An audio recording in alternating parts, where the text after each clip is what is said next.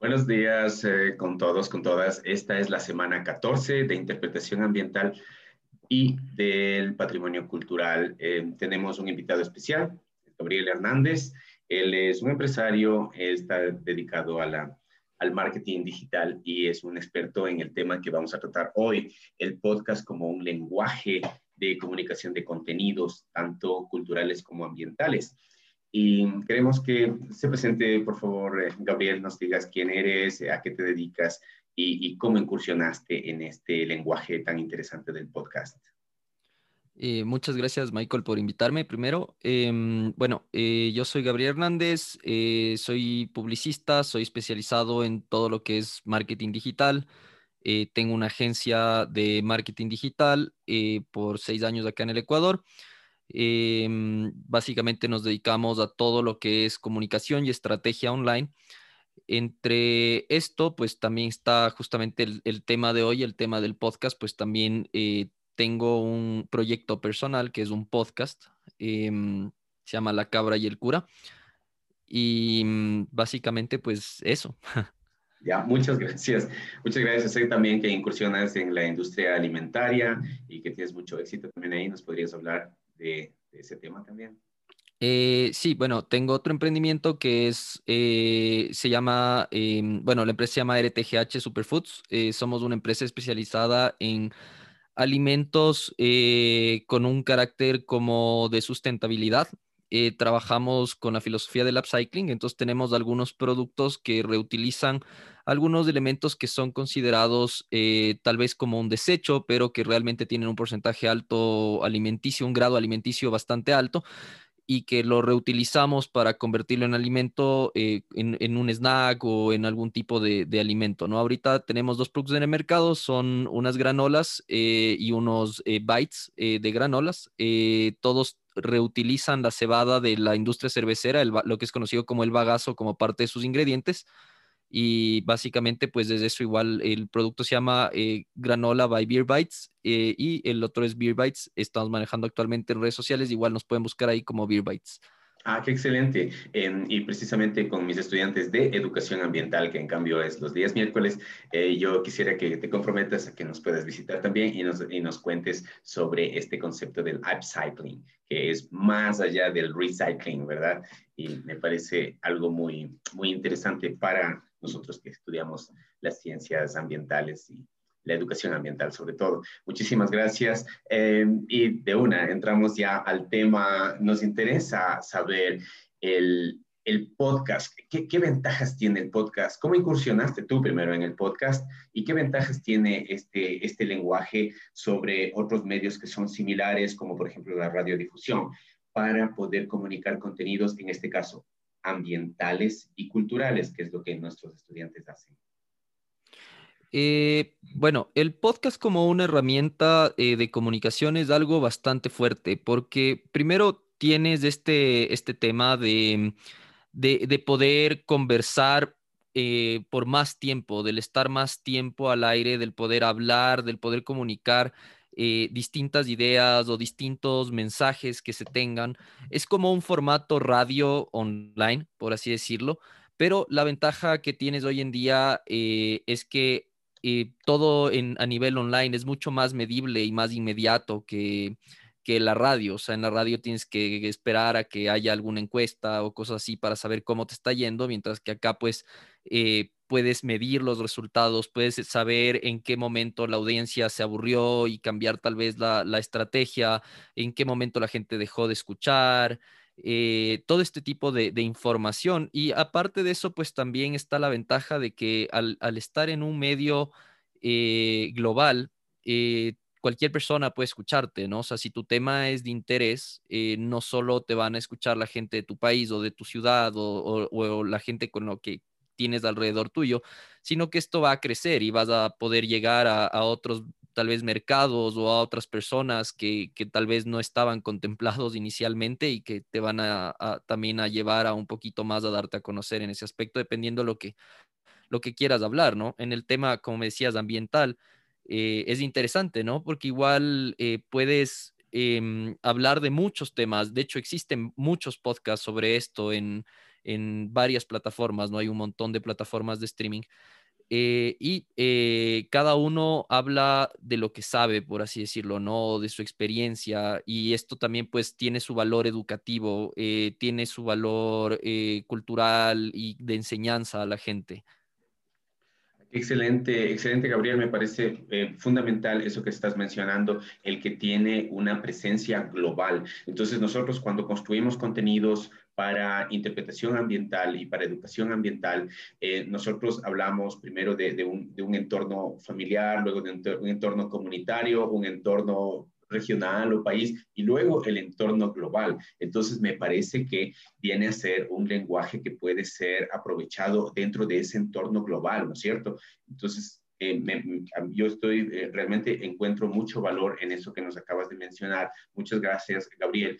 Em, ya con tu experiencia de, ya muchos, muchos episodios con tu, con tu podcast, ¿tú cómo recomiendas estructurar un podcast? Em, nuestros contenidos son esencialmente culturales y ambientales. Nosotros tratamos de interpretar, em, es decir, ser el puente entre una audiencia y un entorno. Entonces, por ejemplo, si estamos hablando del Museo Nacional, nosotros queremos que las personas que visitan el museo sea una visita eh, personal, o sea, una visita virtual, puedan em, crear ese, ese vínculo, puedan comprometerse con el entorno que están visitando para sacar el mayor provecho de esa interacción. Entonces veo que es posible esa interacción dentro de, de, lo, que, lo que ofrece el podcast como lenguaje, ¿no? Entonces a mí me gustaría saber cómo se estructura un podcast y desde el punto de vista técnico y desde el punto de vista estético?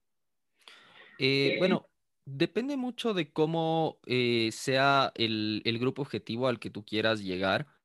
Eh, creo que, como te decía, la ventaja que tienes tú al, al, trabajar un podcast en una herramienta digital es que tú puedes medir inclusive en qué momento la gente se fue, de, de, dejó de escuchar tu podcast. Entonces, creo que eso te va a ayudar también en el lado de, de, la estrategia. O sea, tú puedes tener una estrategia inicial, pero hay que ser conscientes que esto va a ir cambiando a la marcha. O sea, eh, si te das cuenta que la gente se está saliendo después de los primeros 10 minutos del, del, podcast, ¿qué hablaste en los primeros 10 minutos? Entonces, ok, tal vez eso es lo que no les gustó al 100% y por eso es que no les enganchó lo suficiente para poder seguir y tuvieron que cambiar. Entonces, eh, en, el lado, en el lado que tú me comentas, eh, se puede hacer realmente muchas cosas. Es, es, interesante justo lo que me decías, por ejemplo, de, de, para crear visitas, visitas guiadas o cosas así, ¿no? O sea, es eh, interesante el poder grabar un podcast, tal vez que, que, que, te invite a, hacer algo, o sea, que te invite a no sé, ahorita se me ocurre como lo que decías desde ir a, ir a un museo o alguna cosa y tal vez ir escuchando un podcast que te vaya narrando las cosas y que te vaya explicando cada una de las cosas y que tengas que ir avanzando mientras vas escuchando sería súper interesante. Eh, y lógicamente, pues eh, a nivel de estructura, ¿qué es lo que normalmente se hace? Es tener un, un guion, o sea, tener un eh, tener algo establecido. En, el caso de, mi podcast es un poco más orgánico, es como una conversación realmente con, con, otra persona con la que trabajo, pero en, la mayoría de podcasts existe un guion, existe una línea base en la cual se va llevando la conversación y se va llevando todo lo que se está hablando, ¿no?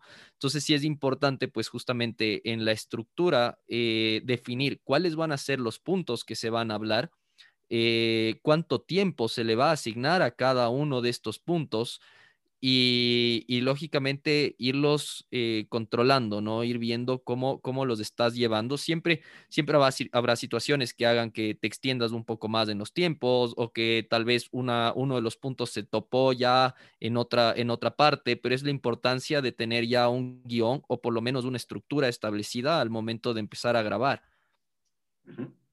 Gabriel, yo me, yo me imaginaba eh, unos elementos fijos, así como una introducción, eh, luego comunicar cuáles son los objetivos o de qué se va a hablar en este episodio, eh, realmente ya abordar los temas y luego una conclusión. ¿Piensas que esta estructura es adecuada o faltan elementos o hay elementos que no deberían, no deberían estar? Porque yo te hablo desde, desde la radio, porque mi, mi mi lenguaje ha sido durante muchos años la radio. Sin embargo, para mí es algo novedoso el, el podcast y quisiera saber si una estructura como la que te estoy mencionando podría tener sentido o, es necesario más elementos estructurales. Eh, sí, de hecho tiene, tiene mucho sentido, o sea, de hecho se maneja muy parecido a la radio, porque a la final es un, es un formato en el cual no tienes eh, un apoyo visual, entonces tienes que tener definitivamente eh, un intro, vas avanzando primero con tal vez una problemática, una solución y una conclusión.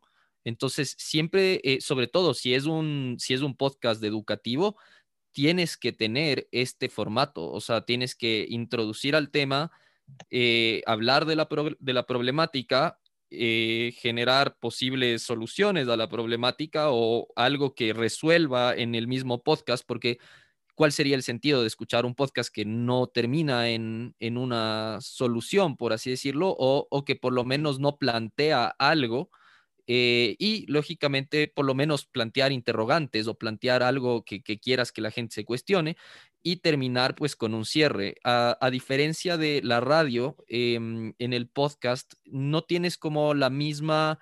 Eh, periodicidad, por así decirlo, porque claro, en la radio tienes el mismo programa que se va a escuchar todos los días o por lo menos tres veces a la semana en un mismo horario. En esto tienes la libertad de subir en los horarios que tú quieras porque quedan colgados en la red y la gente puede escucharlos en cualquier momento, pero no suelen tener la misma periodicidad. Normalmente un podcast se maneja una vez a la semana o dos veces a la semana ya como algo muy, muy frecuente, porque es algo que igual, o sea, el formato eh, hay que entender, ¿no? También que el formato de audio en Internet tiene una desventaja, porque versus un formato de video que existe en YouTube, tienes esta, este peso de que la gente hoy en día es mucho más audiovisual, prefiere ver algo a, solo escucharlo. En cambio, eh, el tema de, de, grabar solo audio, pues también es un, choque en ese aspecto, ¿no? Entonces, depende del, contenido que tú generes y ese es el reto realmente de un podcast, es el, poder enganchar a la gente, el hacer que la gente se sienta a gusto con lo que está escuchando y quedarse ahí. Eh, normalmente cuando alguien escucha un podcast está haciendo otras actividades, entonces también eh, hay que tomar en cuenta ese aspecto, o sea, tal vez el contenido que tú generes tiene que llegar de una manera en la que también sea un poco más light, porque la gente que escucha un podcast no suele estar al 100% con la atención en, en el podcast, a menos de que sea como que algo que realmente tengo que aprender y tengo que estar ahí. Pero en el caso de, de, ustedes, lo que me comentabas como más de educar, o sea, de, enseñar algo de, en temas de educación ambiental, eh, tal vez para generar la atención haya que utilizar algunas herramientas que, que, que hagan que el usuario se quede, que la gente se quede escuchando, ¿no? Ya, sin embargo, lo que nos estás diciendo, hay cosas en común con la radio y hay cosas diferentes. Algo que me parece interesante es que tú puedes ponerle pausa. A diferencia de, la radio y la televisión, eh, tú, por ejemplo, tienes que atender una llamada telefónica o tienes que hacer algo que es urgente, le pones pausa porque tienes interés y luego puedes volver a, prestar atención, a diferencia de lo que es la radio, Entonces, eso me parece, esa versatilidad que puede tener el podcast me parece que es muy, muy útil en nuestro caso, que normalmente hacemos muchas actividades al mismo tiempo, como nuestros estudiantes están, están conectados a través de Teams y reciben mensajes por WhatsApp y reciben un email con, con instrucciones y al mismo tiempo están atendiendo las cosas de la casa, están cocinando y, y viendo que no se moje la ropa que está afuera, secándose. Entonces, muchas actividades al mismo tiempo. Esa flexibilidad que te puede dar el podcast me parece magnífico porque puedes escuchar desde la computadora como puedes escuchar también desde tu teléfono, con audífonos, por ejemplo, y de esa manera bloquear los ruidos que pudieran ser externos, ¿no? Entonces, en ese sentido también me parece muy interesante lo que dices en cuanto a la periodicidad, la periodicidad pues, y también la extensión del, del, contenido puede ser muy variable, ¿verdad? No tienes la limitación de decir, son, es una hora, es media hora, es, es lo que sea necesario. Y eso me parece interesante, la dinámica tiene a diferencia de los otros medios a los que estábamos acostumbrados. Y algo importante también que tú mencionaste es el hecho de que el lenguaje tiene que ser muy explícito ya que únicamente es audio, no es audiovisual. En cambio, cuando, cuando estás trabajando con videos, si estás trabajando en YouTube, por ejemplo, vas a tener la posibilidad de con el lenguaje visual, ¿cierto? Entonces, eso me parece que es fundamental y quiero, y quiero resaltar precisamente esa necesidad de, de que todo lo que tú comunicas sea totalmente explícito, que no sea ambiguo, ¿verdad?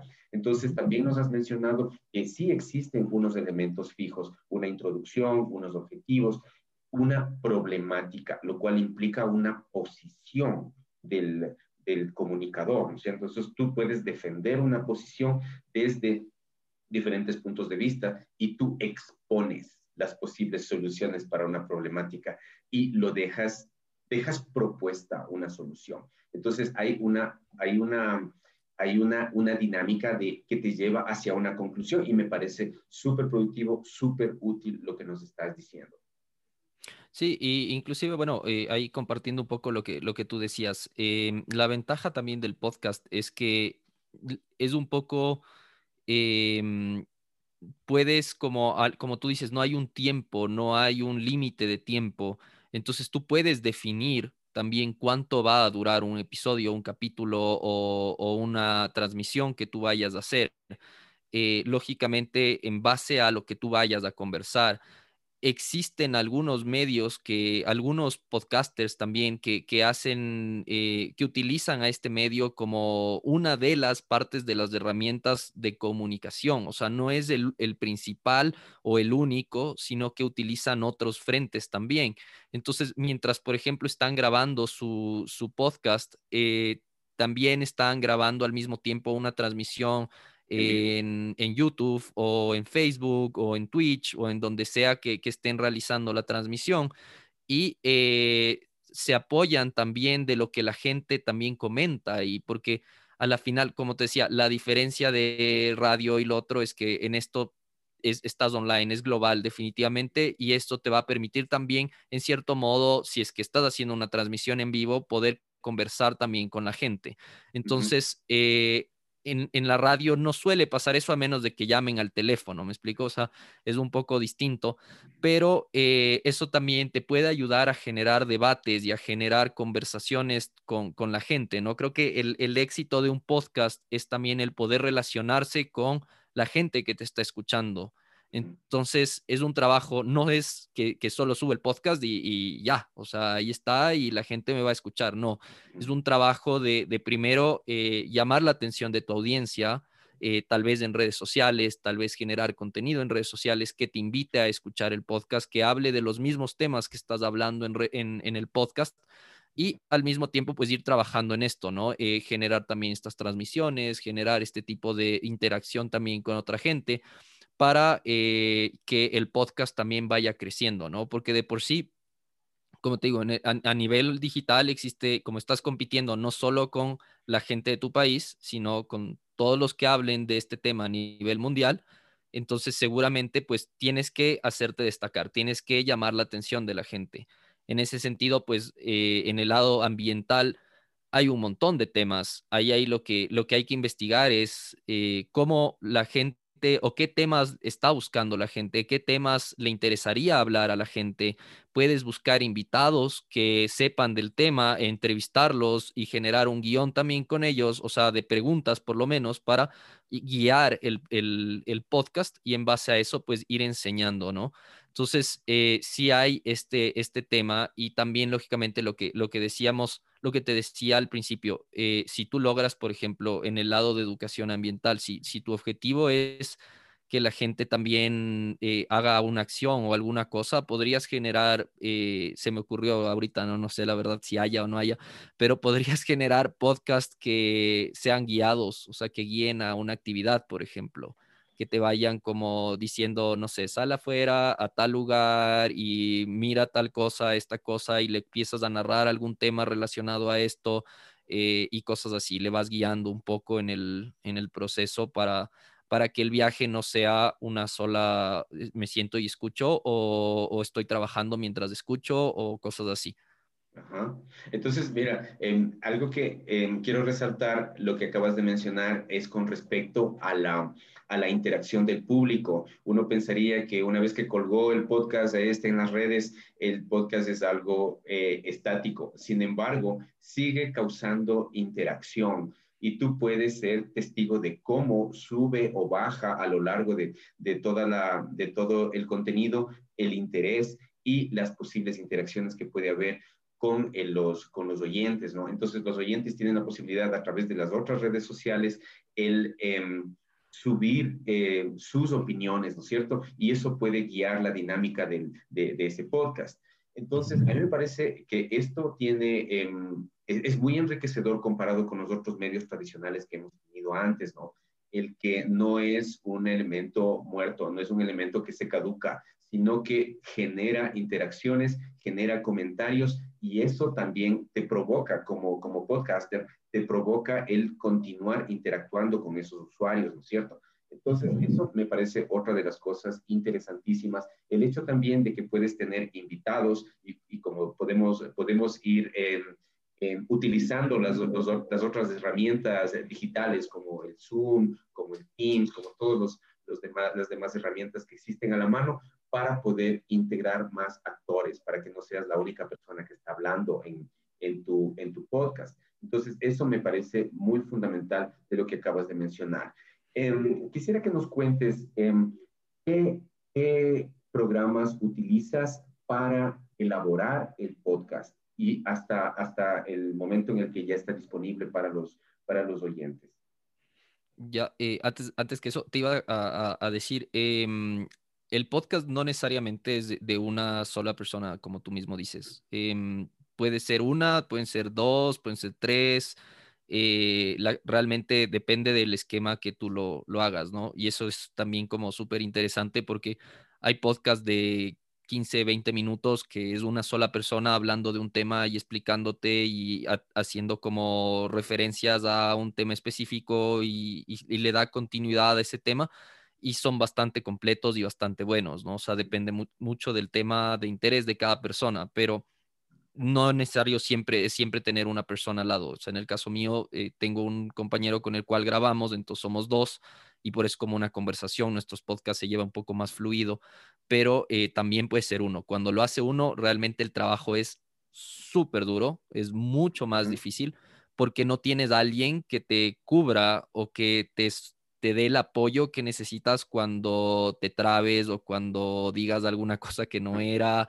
Entonces, eh, por lo menos tienes a alguien que te, te, cubra las falencias que puedes tener, ¿no? O sea, porque a la final, eh, por más guion que tengas, vas a estar hablando un monólogo de 15, media hora, o sea, es súper duro. Entonces, eh, sí es como en ese sentido de, tomar en cuenta, ¿no? En temas de herramientas, hoy en día hay una infinidad de herramientas. Em, si buscas en internet eh, herramientas para podcast, dónde colgar mi podcast, te van a salir un montón.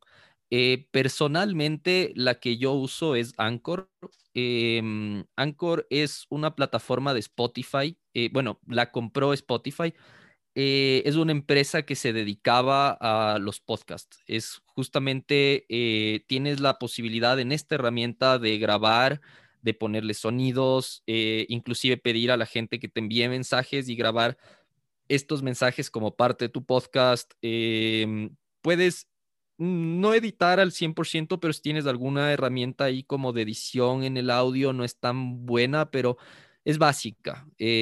o sea, si no tienes conocimiento tal vez de una herramienta de edición eh, de audio como tal, em, puedes tranquilamente grabar en esta plataforma sin ningún problema.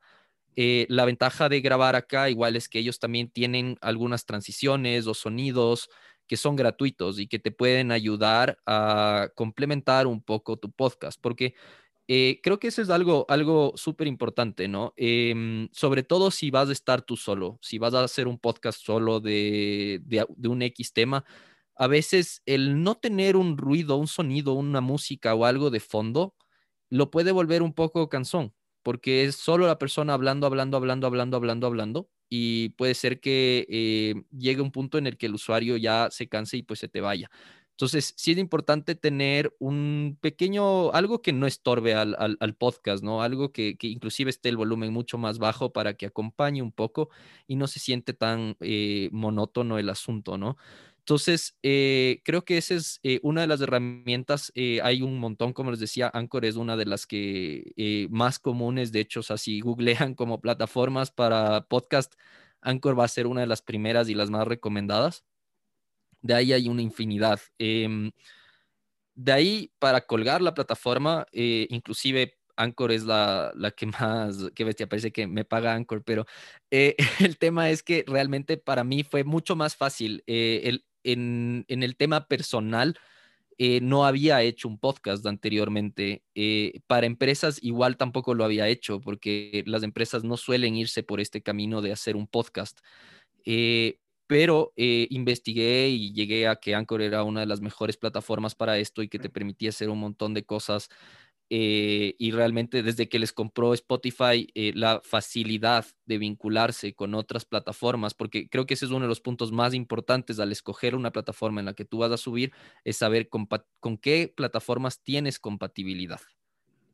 Anchor puedes compartirlas si no estoy mal, es con 8 o 10 plataformas de podcasters. Entre estas está Spotify, que es una de las más escuchadas, y está eh, Apple Podcast, que igual también es otra de las más escuchadas. Entonces, eh, bueno, vamos con mis estudiantes, precisamente vamos a, explorar las posibilidades que tiene esta aplicación, no porque nos pague, sino porque es la, que conozco. no, sí, y, es relativamente la más fácil de usar porque eh, cuando estábamos empezando el proceso nosotros de grabar, eh, empezamos a investigar un poco más de cuál es la más fácil, qué funcionalidades tienen.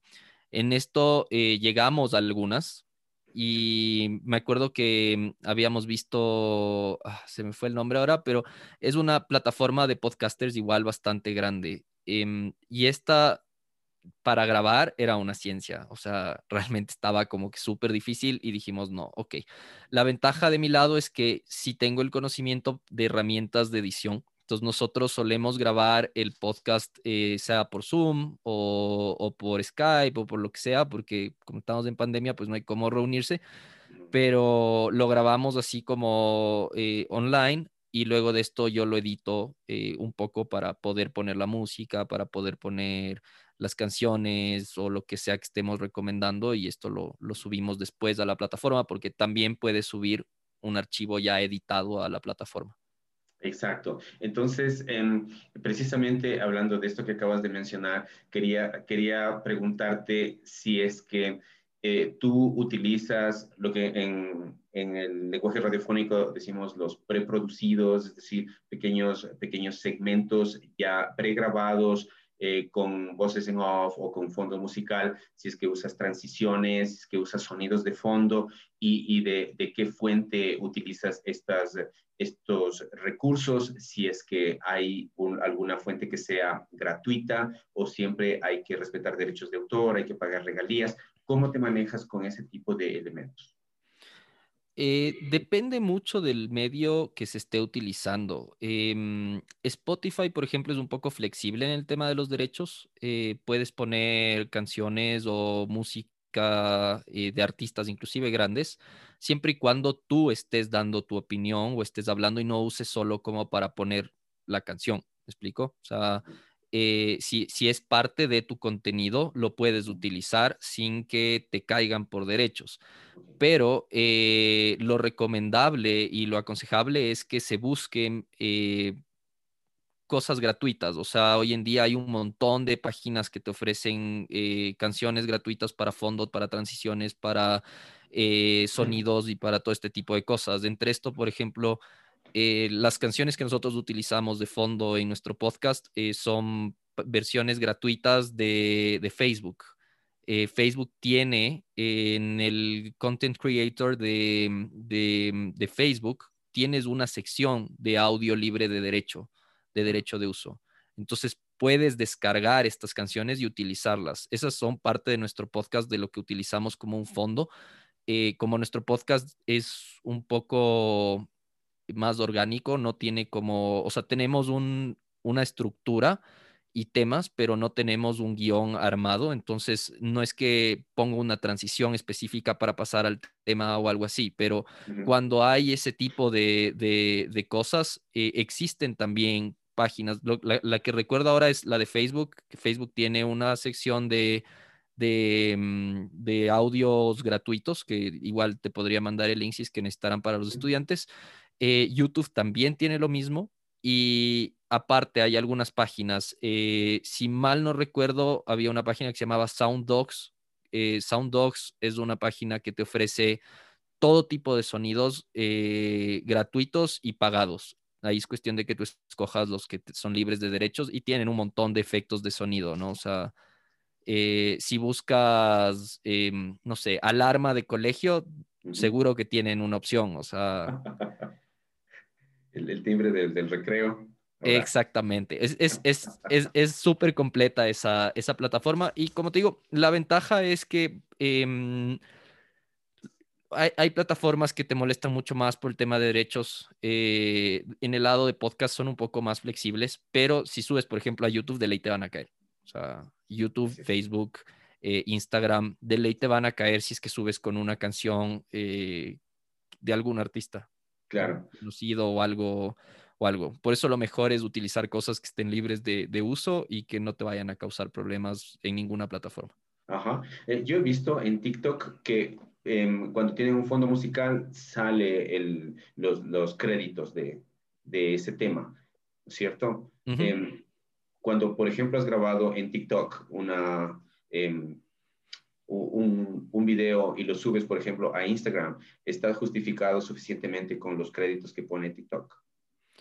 Ah, no, realmente en Instagram sí te podrían bajar el video por derechos. Eh, TikTok es una plataforma diferente porque ellos tienen los derechos de uso de los artistas. Eh, ah. Es un convenio.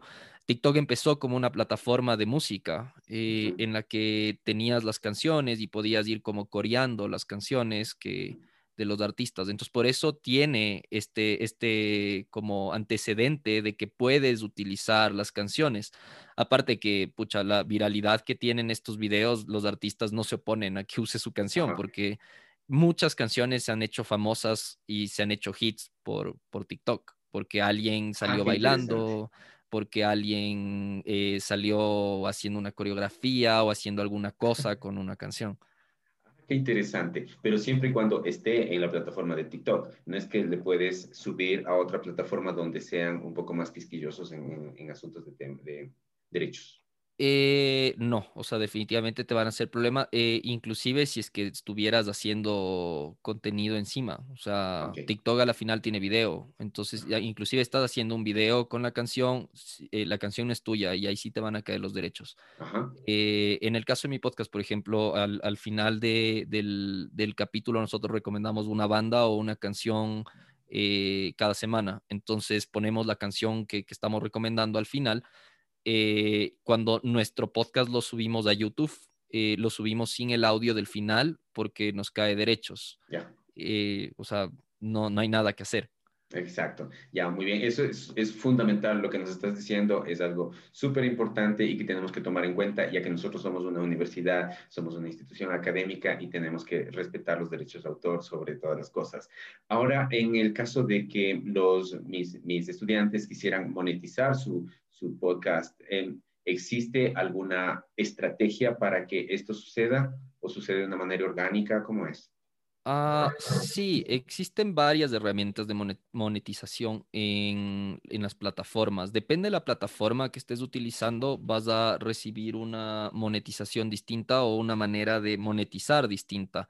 En el caso de, por ejemplo, Anchor, eh, te exige que llegues a un mínimo de oyentes eh, para que te empiece a monetizar. Porque, ¿qué es lo que pasa? Estas plataformas te pagan por cada mil escuchas de, un, de, una, de una cuña o de un mensaje o de lo que sea. Entonces, si es que tú no llegas a ese mínimo, lógicamente no vas a poder monetizar.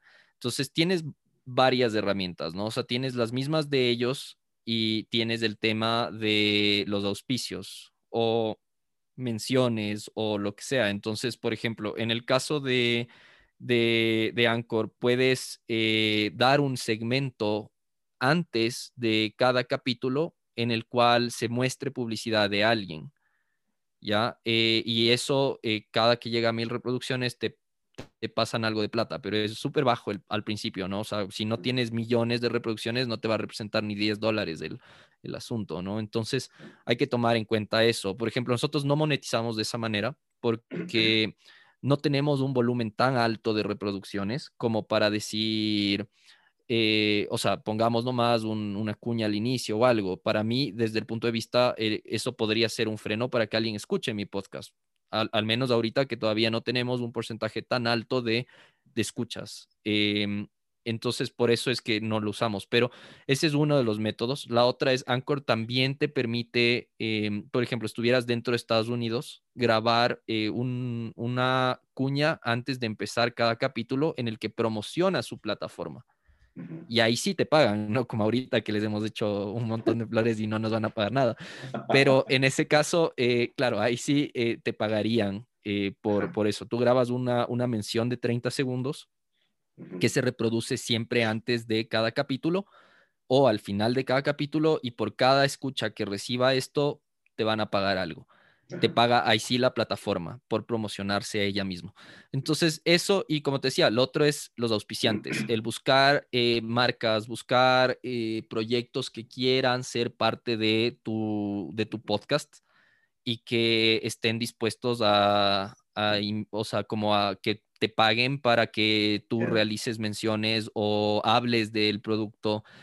Inclusive está el tema de, depende a qué punto llegues, puedes hacer lo que se conoce como un public reportaje, ¿no? O sea, eh, hablar de una marca todo el capítulo, pero a una manera de reportaje, a una manera de entrevista, a una manera de... Pues habrá que tener mucha habilidad para hacerlo, ¿no? Y que no, no se vea como una propaganda barata.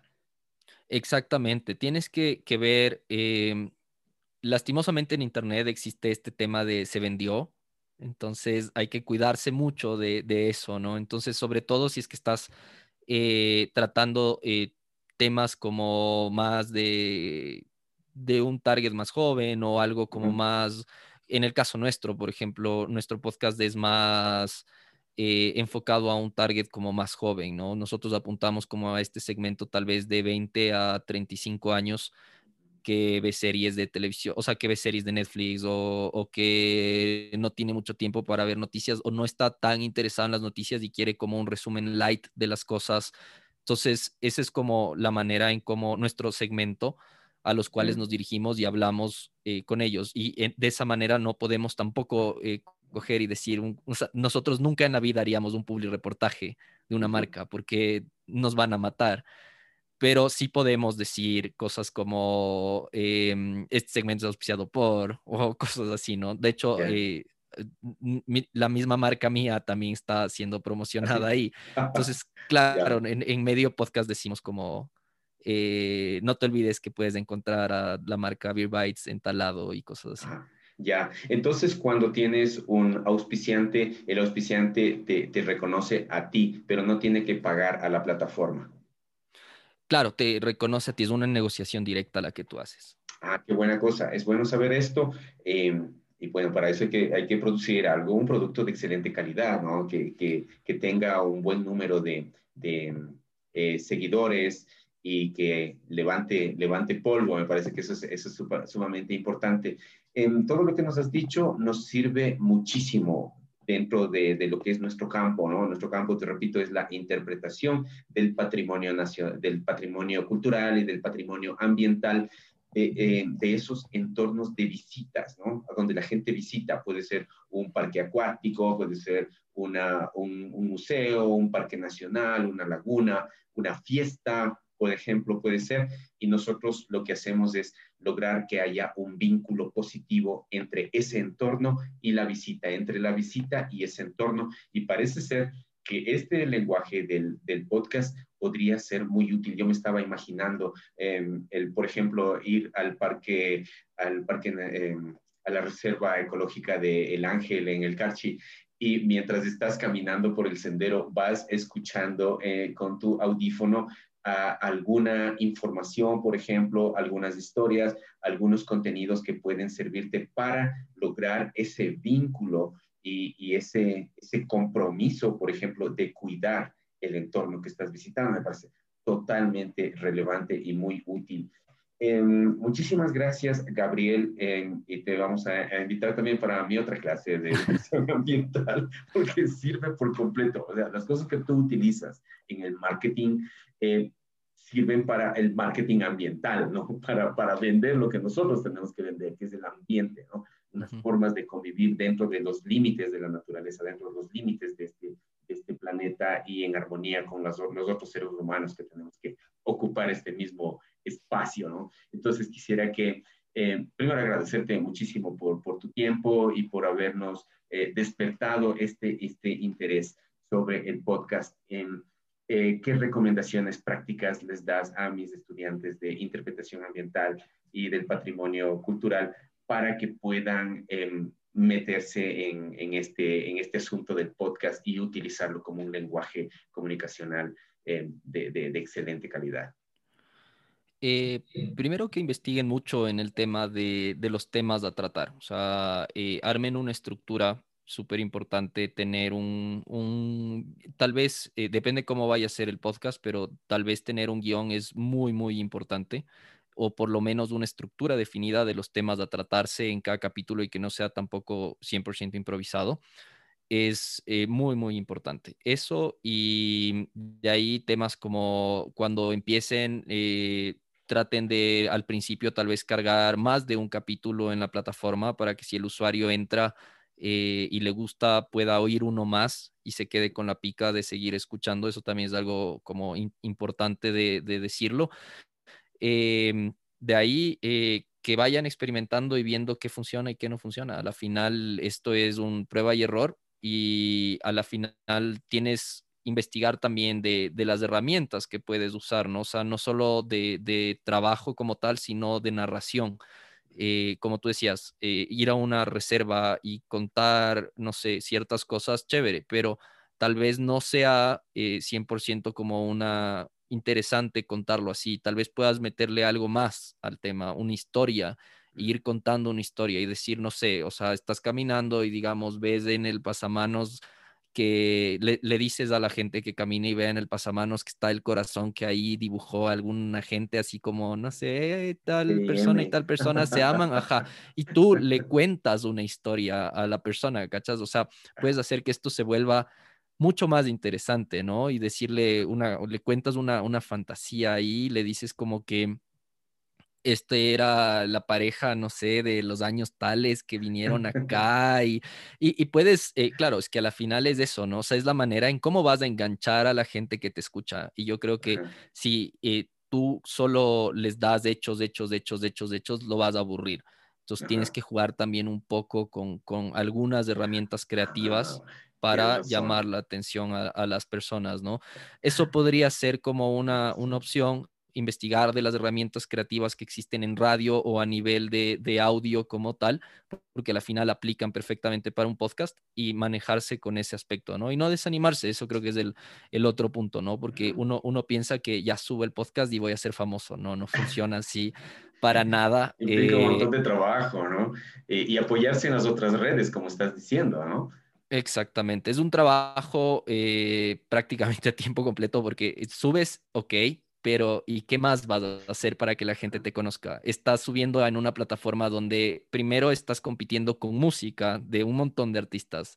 Entonces tienes que hacer algo que la gente diga, bueno, voy a escucharle a, esta, este man, qué, es lo que habla, en vez de escuchar la canción que quiero escuchar. ¿Ya? Ah, Entonces, eh, aparte de eso, tienes el tema de que, ¿por qué le voy a escuchar a él? y no a este otro brother que es 10 veces más famoso ¿ya? O que ya es conocido, o a este influencer que ya está hablando.